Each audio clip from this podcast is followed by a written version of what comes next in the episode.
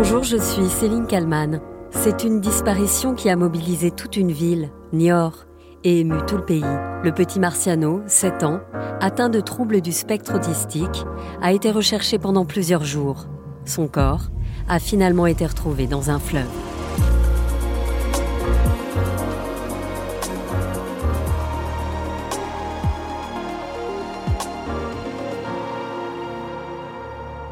Le dimanche 9 avril, à Niort, dans les Deux-Sèvres, un petit garçon de 7 ans se volatilise. Marciano et ses jeunes frères de 4 et 5 ans sont à ce moment-là gardés par une amie de la famille. La maman a dû s'absenter du domicile. Le courrier de l'Ouest raconte que les trois frères se seraient rendus dans un parc en bas de chez eux, dans le quartier de la Tour Chabot. Un peu plus tard, les deux plus jeunes seraient rentrés dans l'appartement familial mais sans le petit Marciano. Âgé de 7 ans, il ne parle pas, mais il s'exprime et communique à l'aide de ses mains, en faisant des gestes. Car Marciano est atteint de troubles autistiques. Sa disparition est très vite signalée. Mélanie Bertrand, journaliste police-justice de BFM TV. Cette disparition, elle est signalée dès le dimanche à 19h et tout de suite, les recherches sont lancées avec sur le terrain des policiers, des gendarmes, des pompiers, il y a des hélicoptères qui sont déployés avec des caméras thermiques, des drones. A évidemment tout de suite une enquête de voisinage qui est lancée. Les voisins sont alors interrogés pour savoir s'ils n'ont pas aperçu l'enfant, seul, en train de marcher. Les policiers font le tour du quartier avec la photo de Marciano. Ils vont aussi fouiller les caves, les parkings aux alentours car la famille leur a expliqué que le garçon avait l'habitude de se cacher. Les recherches vont aussi se concentrer autour de la Sèvre. C'est un fleuve qui coule à travers la ville de Niort et c'est là que des chiens pisteurs ont marqué euh, au niveau d'une écluse. En fait, les, les recherches se concentrent entre deux écluses, donc c'est un tracé de 6 km. Pourquoi? Parce que malheureusement une, une, chaussure, une sandale euh, de l'enfant a été retrouvée hier sur l'une des berges euh, de cette rivière, ce qui laisse imaginer le pire. Un appel à témoins est alors lancé. Au moment de sa disparition, Marciano était vêtu d'un short, d'un maillot et de claquettes. Il tenait un ballon dans les mains la dernière fois qu'il a été aperçu. La police ratisse donc tout le quartier, en vain. Les jours passent et toujours rien. Mais personne ne veut imaginer le pire. Alors, la population se mobilise, guidée par l'espoir de retrouver vivant le petit garçon. 72 heures après sa disparition, les habitants du quartier de la Tour Chabot se retrouvent spontanément. Ils veulent à tout prix aider aux recherches. Ils se sont portés volontaires pour retrouver Marciano au plus vite. Hier, des dizaines de personnes sont venues prêter main forte aux forces de l'ordre à l'occasion d'une battue. Ce rassemblement est une initiative euh, spontanée des habitants et, on vous en, félicite, euh, moi le maire et, et monsieur le commissaire. Les habitants sont alors répartis en trois groupes, encadrés par un policier. Dans le courrier de l'Ouest, on peut lire le témoignage de deux femmes, deux mères de famille, qui ne connaissent ni le garçon et encore moins le quartier. C'est d'ailleurs la première fois qu'elles participent à de telles recherches, mais elles tenaient à être présentes. Nous sommes là par solidarité envers la famille de ce petit garçon qui a l'âge de nos enfants. Les deux femmes travaillent dans le milieu médical et associatif et elles connaissent bien l'autisme. L'une d'elles déclare Quand un autiste n'est pas dans son environnement, il se renferme sur lui-même. Le jour de la battue, les recherches ne donnent rien. Le lendemain, une cinquantaine de personnes décident de renouveler leur action en cherchant dans les moindres recoins. Dans le même temps, des affiches du portrait de Marciano sont placardées un peu partout dans Niort. Quatre jours après la disparition du petit garçon, le procureur de la République fait le point dans un communiqué. D'après les éléments recueillis, Marciano, 7 ans, n'est pas revenu du parc situé à proximité de son domicile où il jouait avec d'autres enfants de sa famille. Un premier témoignage faisait état qu'il portait des chaussures à crampons et un ballon de football. Il est désormais établi qu'il était en réalité vêtu d'un jogging, d'un t-shirt et de claquettes. Le procureur précise aussi que les recherches sont tournées vers la Sèvre après la découverte d'une claquette appartenant à l'enfant. Sur BFM TV, Églantine Émeillé, animatrice et fondatrice de l'association Un pas vers la vie, apporte son témoignage. Elle explique que des disparitions comme celle de Marciano arrivent trop souvent. Nous, euh, au sein de l'association, pour tout vous dire, il nous est arrivé, pas plus tard qu'en décembre dernier, nous avons perdu un enfant le matin, euh, à peine avant même l'arrivée en cours. En fait, il arrivait avec un véhicule sanitaire, si vous voulez, et, euh, et, et la personne qui lui a ouvert la porte l'a laissé s'échapper. C'était un enfant on le savait. On faisait attention, et malgré toute l'attention possible, il a réussi à échapper à la surveillance. Nous avons eu euh, à peu près 17 heures d'angoisse terrible où tout le monde est allé le chercher. Heureusement, cet enfant sera finalement retrouvé sain et sauf.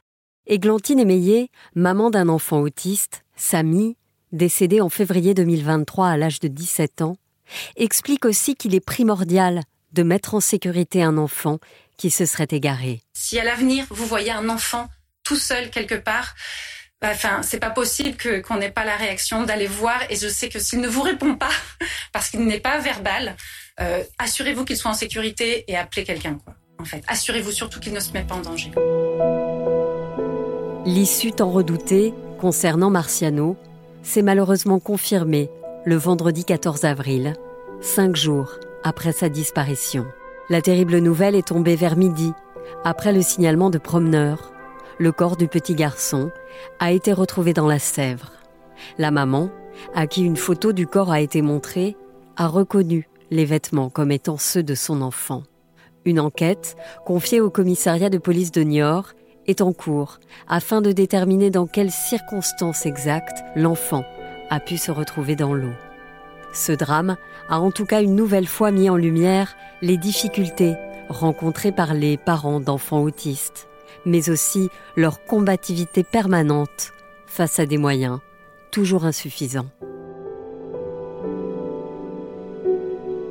Bonjour Sophie Janois. Bonjour. Vous êtes euh, avocate spécialiste dans la défense des personnes autistes. Vous avez d'ailleurs écrit un livre, euh, La cause des autistes, aux éditions euh, Payot, où vous faites notamment un état des lieux de la, de la prise en charge de l'autisme en France. Des disparitions comme celle du petit Marciano, atteint de troubles autistiques et malheureusement l'issue fatale que l'on connaît. Est-ce que c'est fréquent? J'ai envie de dire que oui. Pas tant la disparition que le fait que des, les enfants autistes fuguent. Euh, ils sont nombreux à fuguer. Et donc, évidemment, derrière, il y a toute une, recherche qui est, faite, bah, d'abord par la famille, des alertes et autres. Mais ça me fait penser à une, une famille qui m'avait euh, appelé en son temps. Euh, le petit garçon, il était euh, vraiment passionné par les trains. Il avait échappé à la vigilance de sa mère. Et il, avait, réussi à sortir, euh, même au-delà du, jardin qui était barricadé. Il avait sauté, etc. Et sa mère savait, quand elle s'est retournée, quand il avait eu disparu, elle, elle s'est retournée, elle voyait que son fils n'est pas là. Et elle est partie en courant vers la gare qui était absolument pas protégée, euh, qui était totalement ouverte. C'est une gare de banlieue. Et des gens lui ont dit oui, oui, on a vu un petit garçon sur les voies. Et elle a couru, elle a couru. Et malheureusement, elle est arrivée trop tard. Et, et son petit garçon euh, s'était fait écraser par le train. Euh, le chauffeur était euh, a priori totalement traumatisé. Et c'est vrai que ça n'a pas été énormément médiatisé, cette affaire. Je pense qu'on en a parlé une fois, rapidement, la journée même. Et en fait, euh, toute cette autour de cette problématique, il y a beaucoup de questions qui pourraient se poser. Non pas à l'égard de la vigilance des parents. Enfin. Oui, c'est souvent un terme qu'on entend qui est, qui est, finalement assez horrible. Il a échappé à la vigilance de ses parents. oui, enfin. Voilà, mais on parle de parents seuls avec un enfant handicapé sévère. Euh, un parent seul, c'est difficile pour lui de, de, faire le travail de cadre professionnel quand on sait que c'est ce qu'on attend généralement des, des, prises en charge. Et justement, dans votre livre, vous écrivez que la France a 50 ans de retard en matière d'autisme. Euh, pourtant, il y, a eu plusieurs plans d'autisme, hein, à chaque fois on en parle. Et pourtant, en France, bah, on n'arrive pas à rattraper notre retard par rapport à d'autres pays, par exemple la Belgique. Pourquoi? Il y a des points sur lesquels il faudrait revenir de manière drastique avec des fonds euh, vraiment importants et je pense qu'aujourd'hui les personnes autistes ne font pas ne sont absolument pas la priorité d'un gouvernement. On le voit, ne serait-ce qu'à travers l'actualité. On a eu cette journée du 2 avril cette année, comme d'habitude, journée internationale de la sensibilisation à l'autisme. Et puis, on a, bien vu l'écho que, cette journée a eu, c'est-à-dire on est un point zéro. Les personnes qui ont fait des actions, des activités et autres sur cette journée, ce sont des parents. Euh, après tout, c'est vraiment les personnes concernées aujourd'hui qui tentent d'avoir une visibilité. Je pense qu'il serait très important pour que euh, le gouvernement réagisse plus parce que c'est bien de sa responsabilité au gouvernement de, mettre en place des choses qui permettent aux familles bah, de, de, voir leur enfant évoluer en autonomie, évoluer favorablement. ça, c'est une question de, un, de santé publique et qui revient au gouvernement de mettre en œuvre, avec évidemment potentiellement tout, tout, le chemin de loi. Pour moi, aujourd'hui, pour que les choses s'améliorent, il est évident qu'il faut une réforme législative sur le milieu du handicap, sur euh, la façon dont on scolarise un enfant. Tout est à revoir. Parce que justement, est-ce qu'on pourrait revenir ensemble, pour nos auditeurs, sur les critères finalement qui identifient l'autisme? Alors, les critères qui identifient l'autisme, c'est des critères euh, médicaux hein, qui sont euh, validés par la Haute Autorité de Santé. Et aujourd'hui, pour diagnostiquer un enfant, on doit pratiquer des, ce qu'on appelle des échelles d'évaluation. C'est généralement le travail de psychologues qui sont validés. Ces travaux sont validés par un pédopsychiatre. Donc, on fait passer en gros des tests euh, aux enfants, différents tests au niveau sensoriel, de ses capacités cognitives. Euh, il y a un grand questionnaire qui est fait aux familles pour essayer de, comprendre l'anamnèse en fait des comportements de l'enfant. Et puis, bah, en fonction des résultats qui sont assez, euh, qui sont totalement scientifiques en fait, c'est-à-dire à partir des réponses que, que l'enfant aura données ou des modalités de comportement qu'il aura pu avoir pendant les tests, on va calculer, en fait, le psychologue va calculer euh, sur, selon une échelle la proportion d'autisme de l'enfant. Et donc, il faut avoir un certain niveau pour être déclaré autiste. À quel âge on diagnostique un enfant? À quel âge on peut le diagnostiquer? Alors, selon la Haute Autorité de Santé, un diagnostic il doit pouvoir être posé à 18 mois et validé, confirmé à 24. On va dire que c'est très très tôt finalement et ça c'est très encourageant. Ça pour le coup on a fait un peu, on a fait du progrès quand même en France euh, sur le diagnostic. C'est toute la suite qui va poser problème. Et à vrai dire sur le diagnostic lui-même, bon ça sous-entend que les euh, les parents euh, ont rencontré les bonnes personnes. Généralement, quand elles fréquentent euh, euh, des institutions ou euh, certains professionnels, on va leur dire de ne pas mettre leur enfant dans une case et on va leur opposer une fin de non-recevoir en termes de diagnostic. Néanmoins, aujourd'hui, il existe, enfin depuis longtemps maintenant, mais les centres ressources autisme, qui sont donc les centres régionaux censés être ultra compétents en matière d'autisme et justement ils sont là et créés pour, pour générer ces diagnostics. Le problème c'est qu'ils sont totalement engorgés manifestement pas suffisamment de moyens, si bien que les délais d'attente peuvent être de 2, 3, voire plus d'années. Euh, si bien que les parents, à vrai dire, les diagnostics entre 18 mois et 24 mois euh, n'ont pas lieu. Et malheureusement, après, c'est, j'ai pas envie de dire que c'est trop tard, mais, mais plus tôt c'est pris, mieux c'est pris en charge finalement. C'est ce que disent les, les scientifiques, les neuroscientifiques, c'est ce qu'ils mettent en avant et c'est une évidence. Pourquoi on parle de plasticité du cerveau? Euh, qui ferait qu'une intervention précoce permettrait à l'enfant de gagner bien plus facilement en autonomie, euh, plutôt que d'attendre des années que des mauvais comportements s'installent et qu'on va avoir énormément de mal derrière à, amoindrir. Et c'est là que les familles viennent, euh, viennent vers vous finalement pour vous demander de l'aide parce que ça va pas assez vite, parce qu'il n'y a pas assez de moyens. Qu'est-ce que vous leur répondez? Alors moi, j'interviens à plusieurs niveaux. J'interviens rarement sur le défaut de diagnostic, même si aujourd'hui, j'ai plusieurs dossiers en cours où j'espère bien obtenir la mise en cause de la responsabilité d'établissements de type euh, CMP notamment, ou CAMPS, euh, qui sont des centres médico-psychologiques. C'est là où on devrait pouvoir faire des diagnostics, puisque les enfants y rencontrent des pédopsychiatres, qui sont donc médecins et donc soumis au code euh, de la santé publique, et qui devraient donc fournir ces diagnostics, ou en tout cas orienter les parents vers ce diagnostic s'avère que ce diagnostic, quand il n'est pas posé, bien derrière les parents ne sachant pas ce qu'a leur enfant ou ayant euh, un diagnostic erroné, euh, ne va pas pouvoir se battre légitimement pour obtenir une prise en charge dite adaptée à son enfant, c'est-à-dire l'accompagner avec des professionnels de soins compétents en matière d'autisme. Ce sont généralement euh, des neuroscientifiques et des psychologues qui connaissent les thérapies cognitivo-comportementales et développementales. Et donc, bah, les enfants sont finalement livrés à eux-mêmes. Euh, on leur fait faire des activités que j'appelle quiche aux légumes, c'est-à-dire on leur apprend pas grand-chose. Et on va considérer que l'activité elle-même, genre pâte à modeler, puzzle, etc., ça va euh, permettre à l'enfant d'évoluer favorablement. Or, c'est pas du tout le cas. Euh, même si ça l'aide à apprendre à faire de la pâte à modeler, c'est bien, mais en tout cas, ça ne suffit pas pour appeler ça une thérapie. Donc vous, ce que vous dites aujourd'hui, c'est qu'il faut tout remettre à plat dans la prise en charge de l'autisme. Pour moi, aujourd'hui, on a surajouté à une loi spéciale qui est la loi de 2005. On a rajouté rajouter des droits spécifiques en faisant une sorte de discrimination positive, ce qui était utile en son temps. Aujourd'hui, pour moi, tout ça est à réformer littéralement parce qu'à force, on a, on a fait du bricolage sur cette loi. Aujourd'hui, on est sur une multitude de textes euh, qui vont à l'encontre de la simplification du droit, qui sont euh, incompréhensibles pour les parents et qui sont plus en état de se défendre non plus. Et je pense qu'il faut en revenir très largement aux droits fondamentaux. On a des droits fondamentaux, le droit fondamental euh, au choix du praticien, le droit fondamental à être avoir des soins appropriés, droit fondamental à la scolarisation.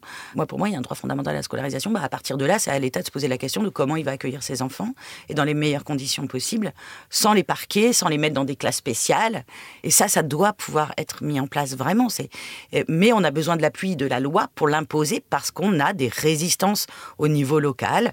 Il y a peu de temps, j'ai fait une, ce qu'on appelle une équipe de suivi scolaire pour aider une maman qui voulait scolariser son enfant davantage. J'étais scolarisée qu'une heure euh, par jour. On avait réussi à obtenir un mi-temps, c'est-à-dire que les matins. Et euh, selon elle, l'enfant, et moi je pense qu'il faut vraiment faire confiance aux parents. Euh, sont pas des, pas des connaissent mieux leurs enfants que, n'importe qui. Voilà. Et pour moi, la, première chose à faire, et ce que tout le monde doit faire, c'est écouter les parents qui connaissent leur enfant, ils connaissent, leur, ils connaissent les limites de leur enfant, ils connaissent leurs compétences, et même ils savent faire émerger les compétences de l'enfant. Donc, ce sont eux qui deviennent les professionnels de leur enfant. Il faut les écouter.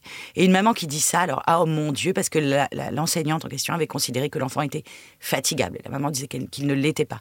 Mais nous, on n'est pas dans l'école. On n'a pas la preuve que l'enfant euh, euh, pourrait euh, avoir une scolarité temps plein quitte à avoir une AESH plus longtemps, etc.